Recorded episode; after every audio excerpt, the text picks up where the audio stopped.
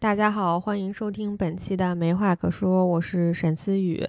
今天这个节目呢，是本人新鲜出炉的激情发言，因为就在几个小时之前，我刚刚看完了张艺谋导演的第二十条，这个是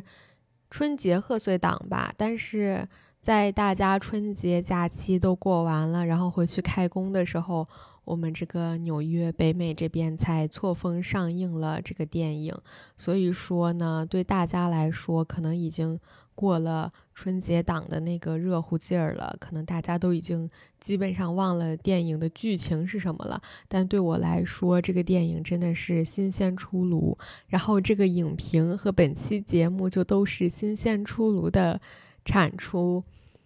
嗯，对于今年的这个春节档呢，就是我有一个总体的感觉。第一个看的是第二十条这个电影，但我第一个看这个电影，然后第一个讲这个电影，肯定不是因为说它是我今年春节档最期待的一部电影，也不是因为我觉得它是这些电影里面最好的一部，主要是因为咱们在北美这个地域限制啊。咱们北美这边上映了的，目前只有《红毯先生》《飞驰人生二》和这个第二十条。然后《红毯先生》的票本身我之前是买好了的，但是。看电影那天，纽约这边下大雪，然后出了那个气象局的暴雪预警，就连我们学校都把那一天的线下课都停掉了，所以我就也宅家了一天，就惜命没有出门，所以就没去电影院看，那个票就是白买了。然后《飞驰人生二》我们这边不是也上了吗？但是其实是我主动选择不要看的，因为我真的不想看韩寒的东西了。我就觉得韩寒毁了我最开始他去参加新概念作文的那个完美印象，所以我就是不想再看韩寒了，而且我也不想再看沈腾这种北方喜剧了。他们两个人的组合，我就更加不想去看，所以我就干脆没有选择去买票看这个电影。然后这个第二十条呢，说起来也很奇怪，就是我本身其实也不打算看的，主要是因为我被这个张艺谋导演之前的那个《满江红》和《坚如磐石》吓死了，我觉得他的电影应该没有什么再看的价值了。但是呢，就是我最近在刷手机的时候，纵观了豆瓣和。我听了几个娱乐向的那种播客节目，然后就惊奇的发现，说大家对这个第二十条的评价居然是一个七分左右的作品，就是居然过了及格线，这就非常大的引起了我的好奇心。因为之前《坚如磐石》上映的时候，嗯，我的豆瓣友邻们还有这个。我听的那些娱乐向的播客节目的主播们，他们对这个电影的评价都是跟我一样，就是很垃圾。我就说啊，那这个第二十条是不是不太一样呢？我说咱们就去看一看吧。而且毕竟我是这个尊贵的 Regal 会员嘛，又不花钱，因为我每个月付了巨额的会员费。所以我就是去看了第二十条，然后今天就是我看完了第二十条的日子。首先呢，我觉得我有必要给大家来一个爆言预警，因为我对这个电影的评价是不及格，很难看，不要去看。如果你不喜欢坚如磐石。你应该也不会喜欢第二十条，就是这两个电影在我眼里是一样很差的电影，并且我看这个电影的中途其实就离场了，并没有看完全片，就能让我中途离场的电影真的没有几个。因为我觉得，既然我买票去看了这个电影，我就应该抱着对同场观众的尊重吧，就是。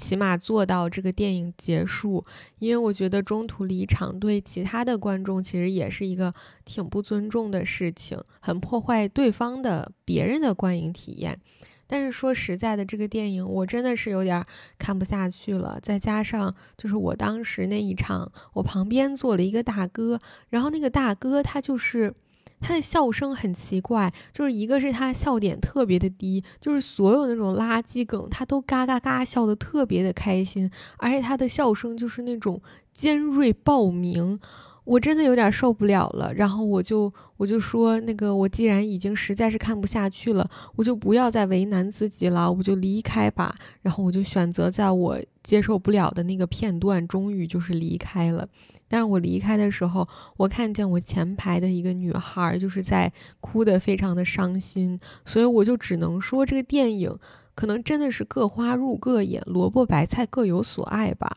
但是我真的觉得，就是我们这些观众，大家吃点好的吧，就是不要再为这些垃圾剧情的垃圾泪点和笑点去买单了。我反正对这个电影的评价就是彻彻底底的不及格。所以，我就是说，咱们本期节目的全部内容，可想而知，基本上就不会有这个对于第二十条这个电影的一句好话的。所以，如果你对这个电影的观影感受是像我身边那个大哥一样，就是全场嘎嘎嘎笑的不停，或者像我前排的那个妹子一样，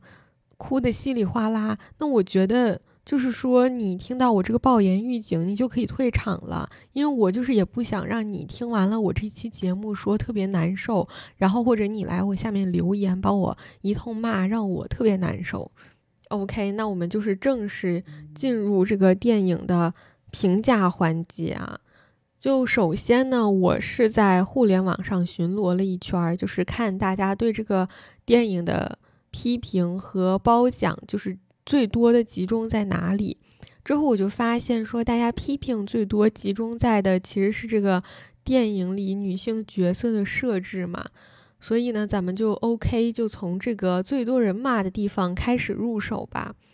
就首先呢，我觉得我可以给大家总结一下。我觉得现在大陆男性影视剧创作者对其中的女性角色的塑造，其实基本上就是分三大类。第一类就是急切等待被拯救、深陷泥潭的白莲花形象，这种女性角色一般是以受害者的形象出场。然后这类女性的结局主要分为两种。一种呢，就是被男主角或者重要男性角色拯救，并且走上了灰姑娘和王子幸福生活在一起的这种结局；或者就是第二种。没有被拯救，并且陷入了更无法被拯救的境地，甚至选择绝望的离开了人世间。而他绝望离开人世间，或者陷入了更加深刻无法被拯救境地的这一刻，往往会成为男主角或者重要男性角色无法忘怀的深刻一幕。并且深深激励了这位男性角色发愤图强，开启暴走模式，最终达到一个 happy ending。虽然这个 happy ending 没有这位女性白莲花的存在了，但是这个过程中不可缺少她的助力。这就是我总结出来的第一类。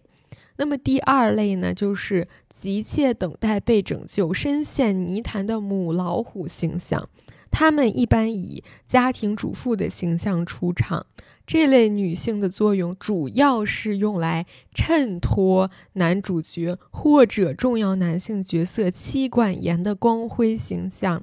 要表现出他们不仅在社会上被邪恶势力或者命运不公毒打，在家还要被母老虎毒打。但纵使是这样，这位男性角色也没有向命运妥协，没有向现有秩序低头。虽然这位母老虎也拥有一些忍气吞声的个人。过往经历，为了小家庭舍弃小梦想的妥协，但男性角色比他这位母老虎更加坚信不疑，因为在不被重要家庭成员理解、包容和全力支持的情况下，这位男性角色仍旧爱着这位母老虎，其忠贞可见一斑。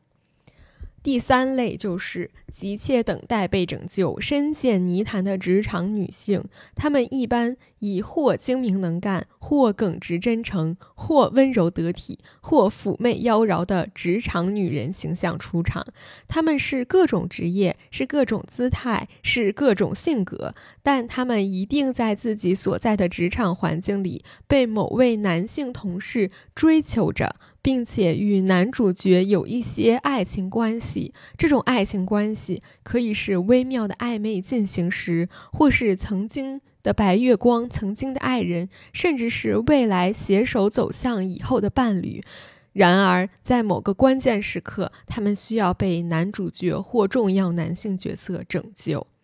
OK，就是这三类女性角色，我总结完了。但请注意啊，这三类女性角色还得是那种能推动关键剧情、有头有脸、有名有姓、跟男性主角或重要男性角色有密切关系的重要女性角色呢。那些边角料的啊，出现了三五分钟就下线的女性角色，甚至不需要有这么长的形容，就是她们基本上。没有任何的人物弧光，他们就是那么一个出现了推动剧情的随便的角色。更何况还有一些电影电视剧里面啊，他们就根本不带女的玩儿。这种情况重点参考于今年的贺岁档《飞驰人生二》。我毫不夸张的说啊，就是我刚刚这个笼统的分类，基本上可以概括百分之九十以上的国产影视剧。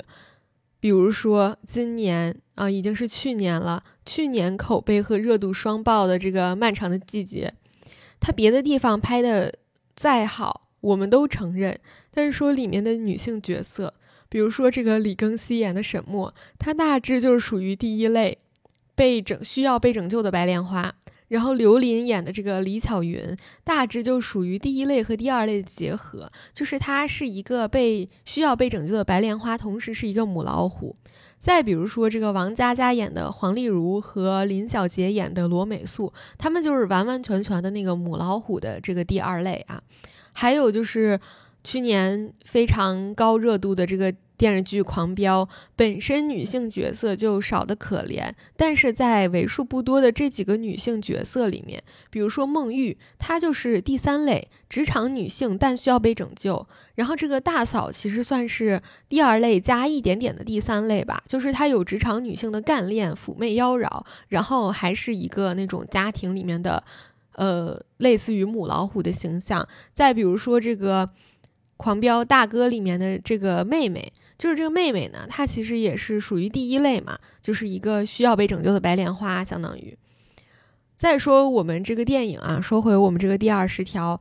嗯，赵丽颖演的这个郝秀萍，她就是彻头彻尾的第一类需要被拯救、深陷泥潭的白莲花。然后马丽演的这个李茂娟，她就是彻头彻尾的第二类，就是需要被拯救、深陷泥潭的母老虎。这个高叶演的这个吕玲玲，就是。经典的第三类就是需要被拯救、深陷泥潭的职场女性。就其实呢，我觉得现在的。国产影视剧的男性创作者们，他们基本上对于女性角色的刻画，要么就是毫无刻画，有一点点刻画呢，就是非常刻板的融入这三类中的其中一类。稍微高级一点的，那就是把这三类杂糅一下，让他们有一点点的变体。就比如说这个《漫长的季节》和《狂飙》吧，就是他们里面的为数不多的女性角色呢，他们可能是一加二或者二加三、一加三这种结合，但是说到底，他们。也还是逃不出这三类的这个圈子，就是你很难再找到第四类。如果哪一个导演或者男性创作者他可以写出第四类这个女性角色，那基本上就是已经可以让我们拍手叫好、拍手称奇，逃脱出那个百分之九十多的这个定律的创作者了。他就已经是非常非常厉害，让我们觉得不得了的那种创作者了。所以呢，我们就是根据这三个女性角色具体来说一说吧。这个第二十条的这个电影哈，首先呢，就是这个郝秀萍。郝秀萍她其实就是一个我刚刚说的完完全全的受害者的这么一个形象出场的。她一上来就是作为一个被强奸、被家暴，自己是聋哑人，然后还带着一个可怜的聋哑女儿，没有任何人救助她，孤立无援的这样一个形式出场的，然后她就被这个王子一般的主角。他和这个王子一般的主角产生了羁绊，这个羁绊就产生于说他被庇护在了男主角家楼下的小旅馆，就被男主角的一家都照顾，男主角的老婆也照顾他，儿子也照顾他，大家都看护他。然后后来呢，这个郝秀萍被逼无奈跳楼自杀，这一刻就成为了我刚刚总结中所谓的男主角和重要男性角色的觉醒时刻。就这一刻，让这个男主角明白了，说：“哦，这个世界上不一定现有的法律就是对的，从来如此也可以是错的。我们作为法治人，需要，嗯，对这个世界的不公说 no。我需要站出来改变这个法律。然后，对于这个角色，就是郝秀萍这个女性角色，我真的觉得我已经不想再说更多了。”因为就是我们仔细回想一下过往的这一年，我们看到的这样的角色，就她还少吗？就比如说《消失的她》，比如说《坚如磐石》这些票房成绩特别好的电影作品里面，都不缺乏一个这样的女人。而这样的女人，就是你，你往往觉得其实她是没有必要以这样的形式出现的。然后我，我觉得更想花重点的笔墨讲一讲的，其实是。吕玲玲这个角色，就是吕玲玲这个角色，她的出场让我就感觉有一种不舒适的感觉。就是电影这个开头嘛，是检察院门口有一群群众过来闹事儿，然后这个检察检察院的这个副检察长他就先出来调停了，然后后来呢，就是这个吕玲玲也出来调停了。吕玲玲她是作为一名检察官出来的嘛。然后这些闹事群众上来对吕玲玲质疑，就是说，哎，你领导在这儿说话呢，你在这儿说话管事儿吗？就是这种感觉。但吕玲玲在那一刻其实她还没有自报家门，但是就是上来这些群众们的台词设计就默认了一个事实，就是吕玲玲是这个男性副检察长的下属，她出来说话是没有话语权的。我觉得其实这个是来自于一种。男性创作者的默认事实，就是他能设计出让围观群众质疑女性员工职位高低的这种台词。其实潜意识里面就是在表达一种他这个创作者本人对于职场女性的这个不信任，因为在他们自己的生活里面，他们就不相信一个女的会比一个男的职位高，或者一个后出场的女性会比一个舞台上既有现有男性的角色。职位要高，就当然你大可以把这种台词解释为一种喜剧表现，就是他在那个场景下是一个包袱，是一个梗，就是大家嗯在互相挑衅的这个状态。但是呢，我觉得他就跟那种三句不离屎尿屁的喜剧一样，就是他这种包袱是低端的，是很 low 的，是踩在我们社会的既定。约定俗成的这个 stereotype 上面的梗，我觉得这些梗都是一种非常低端的梗。除此之外吧，就是这个角色让我感到很不舒服的地方，还有就是这个女的，就是她这个吕玲玲，她从头至尾都在寻找一样关键证物，是一把刀。然后这个刀呢，可以就是推翻这个案件既有的这个状况。但从头至尾呢，就是没有人愿意帮这个吕玲玲找这个丢失的关键证据。然后这个女生她其实一直对此都非常非常的坚持。然后在她表达这个坚定态度的时候，周围的同事对她的坚持表现出来的都是一种无奈，是那种。哦，因为你一个人的坚持，然后我们整个团队要陪你一起加班的那种无奈，就是有一种逗小孩玩的无奈，觉得这个人既不懂事儿，但是呢又要哄着他的那种感觉。导演和编剧对于表现这个吕玲玲坚持的这个方式呢，就是各种吵架。就是吕玲玲要跟领导吵架，在开大会的时候跟领导吵啊，在办公室的时候跟领导吵啊，在检察院的门口还要跟领导吵，就是一直在跟领导吵架。这个电影的男主角，当他开始负责这个案子的时候，这个男主角其实他也是带着吕玲玲去找刀嘛，带着他去那个施工工地，然后同样表现的是这个男主角对于刀这个证据的执着，但是导演和编剧展现他执着的方式，就是说啊，我今天去工地带着吕玲玲偷偷摸摸的去找啊，明天去找什么老婆的哥哥，就是一个当也是当警察的人，问问情况，好像就是说一个男人他想要坚持完成某件事情，他注定就有更多的方式。他那些方式，而且是更聪明的、更迂回的、更有可能性的，而且我就觉得说，当这个男主他前期想要。浑浑噩噩度日，就是想要升官发财，过一个安定的生活，不追求正义的时候，嗯，他就是一个很随便的角色。然后后期，当他突然想开了，要对法律、对信仰、对自己曾经坚持的那些真善美有所坚持的时候，好像这个全世界就突然就为他开路了。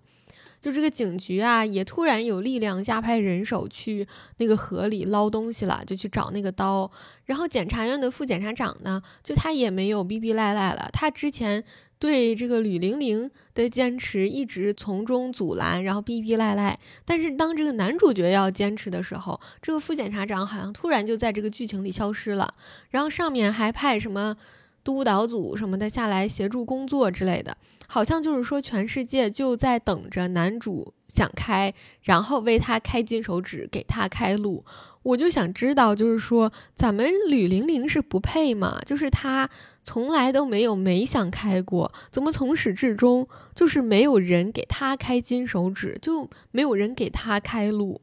我就觉得这种影视剧创作上的 bug，我不只听到一个人说过，就是我觉得创作者们他总是下意识的把一个剧情的高光片段给到这个男性角色，而这种下意识其实是不符合创作逻辑的。按我们的创作逻辑来说，一个一直以来坚持的人，他最后守得云开见月明，是不是比一个突然？不知道为什么就重拾了坚持，然后再开金手指这个事情更加符合逻辑呢？但是往往这种情况就是，我不是按照哪个逻辑更符合来判断，而是说哪个是男性角色，而男性角色一般都是主要角色，我把这个高光片段给到他，我觉得这个不符合创作逻辑的创作，它其实本质上就是一种爱男。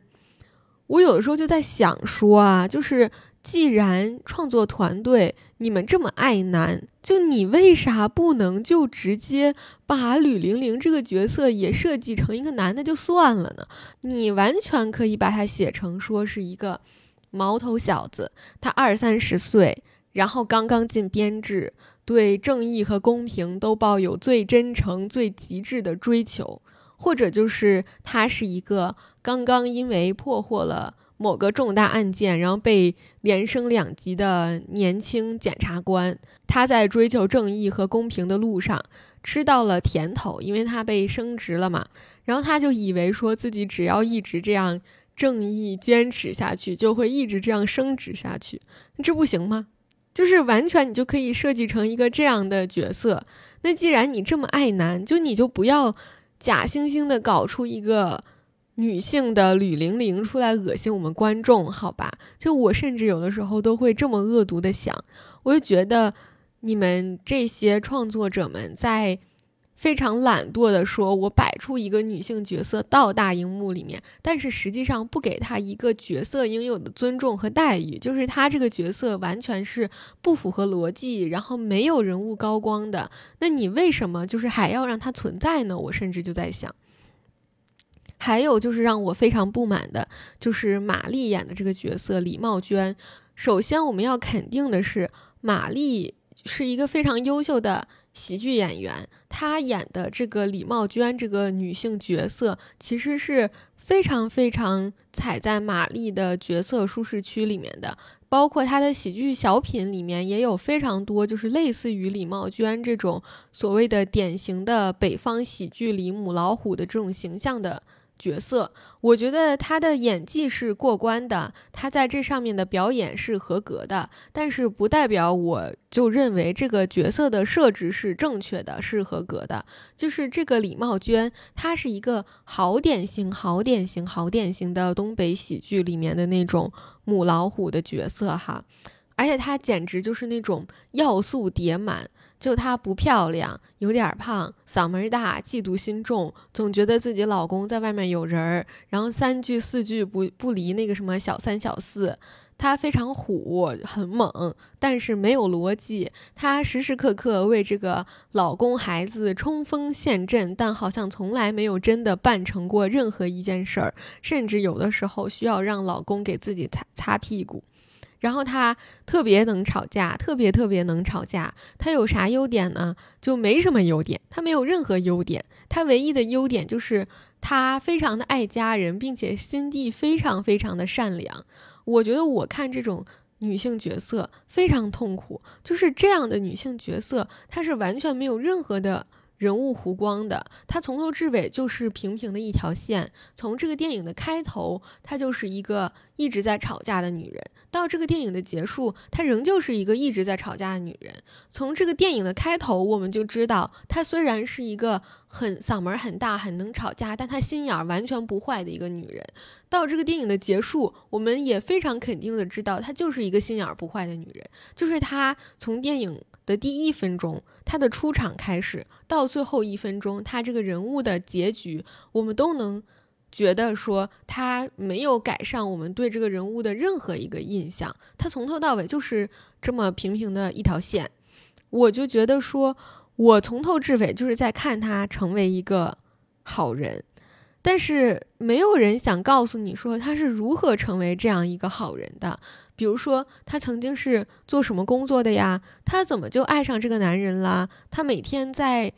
家里作为家庭主妇，他在干什么呀？其实你就发现说，你仔细一看就能发现，这个电影的镜头从来没有说真正的落在过。李茂娟这个人身上，我们是从男主角回家的镜头里面看到他正在家里切菜做饭；是从男主角回家的镜头里面看到他正在给儿子擦拭伤口。是因为要交代男主角和他的儿子为什么到了现在这个城市上班、读书、工作，所以才说哦，这个女的之前也有工作的，但是现在辞职了，为了儿子，一家人搬到了现在这个城市。就是他是我们从别人的人生里面，从别的男性角色的人生里面看到的一个旁支出去的故事，而这个导演甚至。也不能光说导演吧，就是这个导演和编剧团队，他们甚至不想费力气去讲这个旁支的这个枝丫是怎么长出去的，就是他甚至没有去花笔墨讲这个故事是怎么倾斜出去的。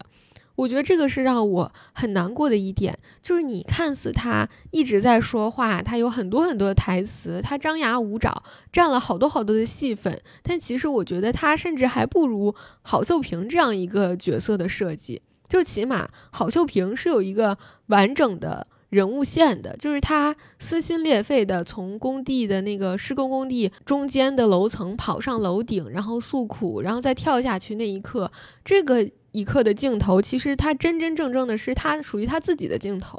但是李茂娟从头至尾就没有一个属于他自己的镜头，他没有一个镜头是因为自己的。我想到这个，我就觉得非常的崩溃。就是我们在大荧幕上看到了多少没有任何人物弧光的女性角色，而这个世界上有多少有完整的、精彩的人物弧光的男性角色？就我觉得在这个。角色本初的设计上面对这几个女性角色的待遇就是非常不公的，所以就尽管说玛丽的演技过关，她的发挥过关，她这个角色本身就是一个有问题的角色，而这个是不由得女性艺人去选择的。我觉得这个是让我看这个电影很崩溃的一点。嗯，其实这三个女性角色到这里讲的其实就差不太多了啊。但是我觉得另外一个跟这个性别角色高度相关的戏份是这个电影里面很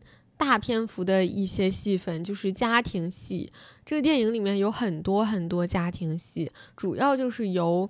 李茂娟和男主的这个吵架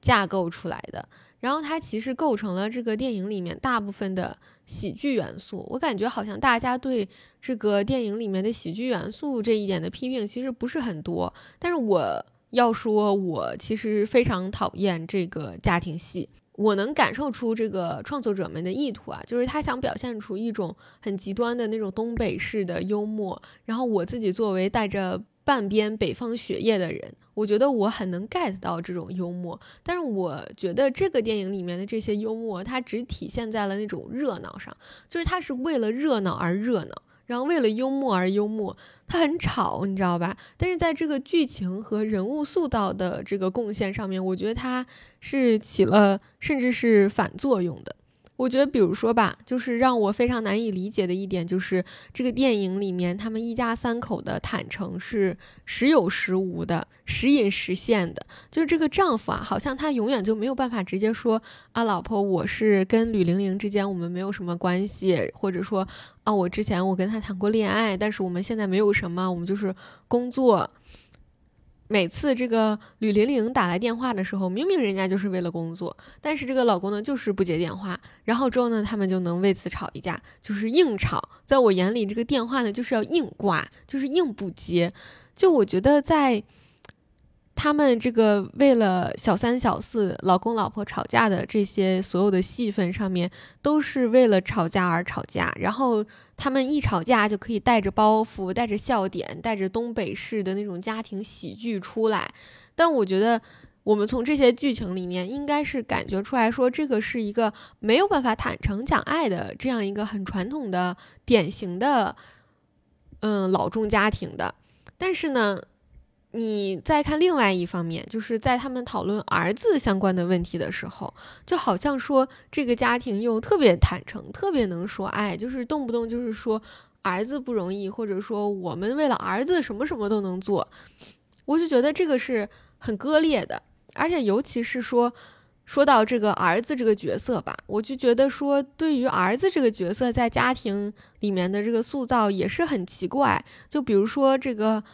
两口子在因为吕玲玲的事情，每次晚上坐在什么家里沙发上吵架的时候，我想问说，这个儿子他去哪儿了？就他是在学校上晚自习吗？还是他在家写作业呢？还是他就是在自己屋里待着偷听大人说话呢？就是这个儿子在干什么呢？就好像这个儿子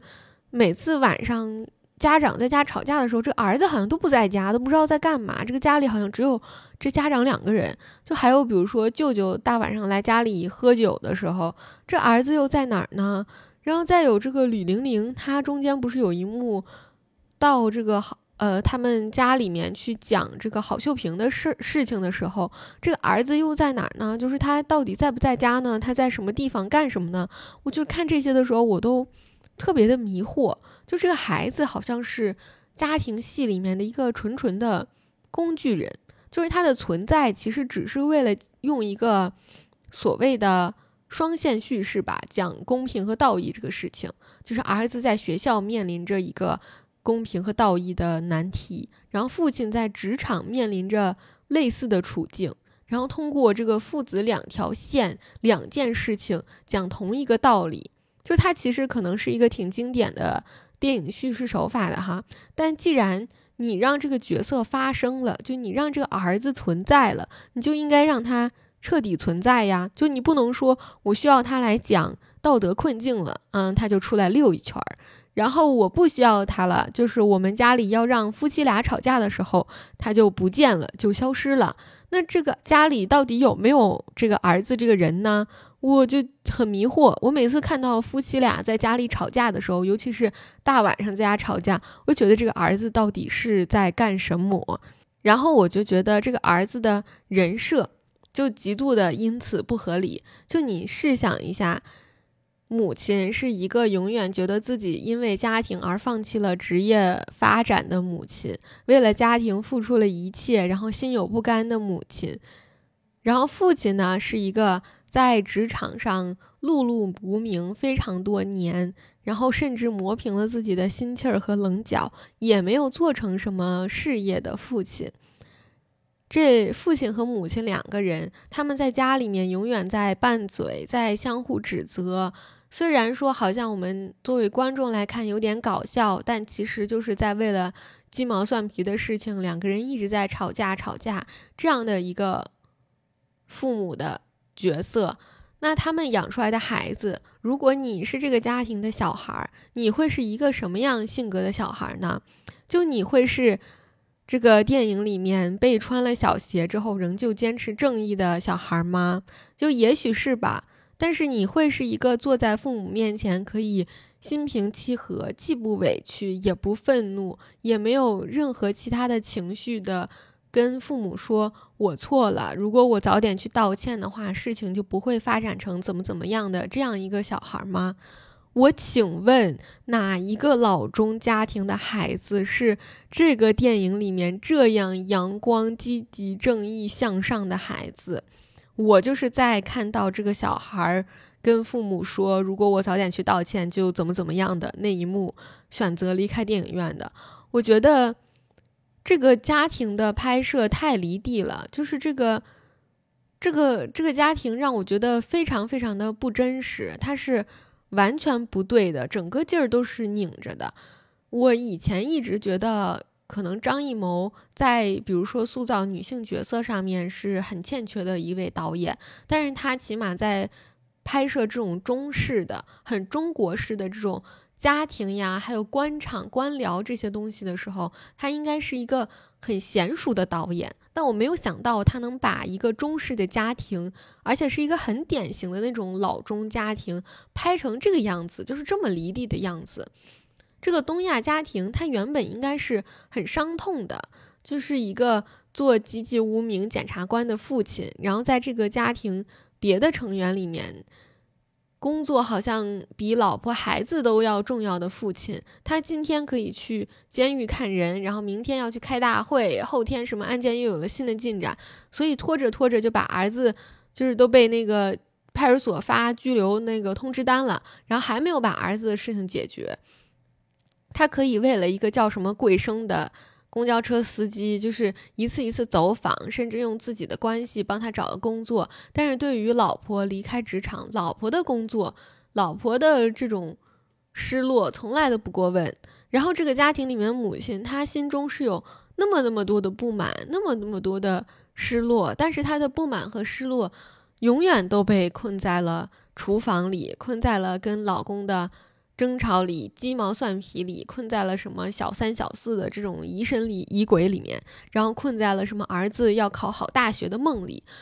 然后之后他们家还有一个冠冕堂皇的舅舅，是一个那种典型的喝酒吹牛逼撑场面，但是从来一点实事儿都不干的那种男人。天塌下来，他第一个就跑了。然后在这个家庭里面，一个十五六岁的少年。他在这样的环境下成长起来，他原本是应该带着那种我们心中很典型的东亚家庭的伤痕的。我想象中的这个小孩儿，他可以是那种沉默倔强的，多少有点像那个《少年的你》里面易烊千玺演的那种角色的少年，就是他有他坚持的正义，他可以是那种看到了母亲为家庭的忍气吞声，父亲在职场里的忍气吞声之后。更坚定地说：“我要做一个黑白分明的，然后不怕被社会毒打的人。”所以他就是见义勇为，见义勇为了之后还梗着脖子说自己没错，因为他有他自己的坚持。但是同时，他应该是那种沉默的，他不跟父母解释他倔强的原因，因为他潜意识里面、心底里面就不觉得说父母有理解他这些选择的能力。或者就是他是那种很懂事的小孩儿，他人生中突然有一些离经叛道、爆发正义感的瞬间，所以他就见义勇为了。但是事后他可能会跟父母说：“哦，我听你们的。”就是因为他事后冷静下来，就意识到了说父母是如此不易的角色，所以他就又走回了他那个听话、懂事、乖乖学生的。形象，我觉得这样的人设可能也挺合理的哈，或者就是说他是那种有点小聪明、小叛逆，当面一套背后一套，就是听着父母的话，但实际上背地里偷偷用一些小机灵、小聪明的手段报复的那种高中生，我觉得这些都是合理的。但是我实在是想象不出这个电影居然把这个男孩设计成了一个如此。合家欢的好儿子，就是他既符合了大众社会世俗标准的那种正义少年，然后他又是父母的好大儿，就大家都觉得这个儿子好，这个儿子也不觉得自己的家庭有任何让自己感到委屈的地方，他好像在这个家庭生活里面一直都挺。懂事儿，但是又很积极、阳光、正面的那种形象，我觉得这个就很差劲。然后这个差劲的源头，我觉得都是因为创作者们想要设计玛丽和雷佳音的这个东北风格吵架喜剧，所以就只顾着排他们的这个喜剧，排他们的吵架。为了吵架而吵架，然后吵架的时候，别的相关任何角色身上的故事马上就一下消失了，就全然不顾了。他们根本就没有顾上考虑这个儿子任何人物上面的个性上面的故事上面的设计。然后这种生硬的类型元素，我觉得导致的另外一个结果就是像缝合怪一样的电影作品。就这个第二十条就是一个缝合怪一样的电影作品，一半是硬搞笑点的那种春节档合家欢喜剧，另外一半是那种生拉硬拽的严肃社会话题。然后二者就是这么随意的结合了一下，整出来了一个不伦不类的缝合电影。它既占了春节合家欢的票房，又占了社会热点话题的噱头。张艺谋老师，我请问，钱是不是挺难赚的？但钱可以赚，你有没有想过，有质量的观众们觉得屎难吃啊？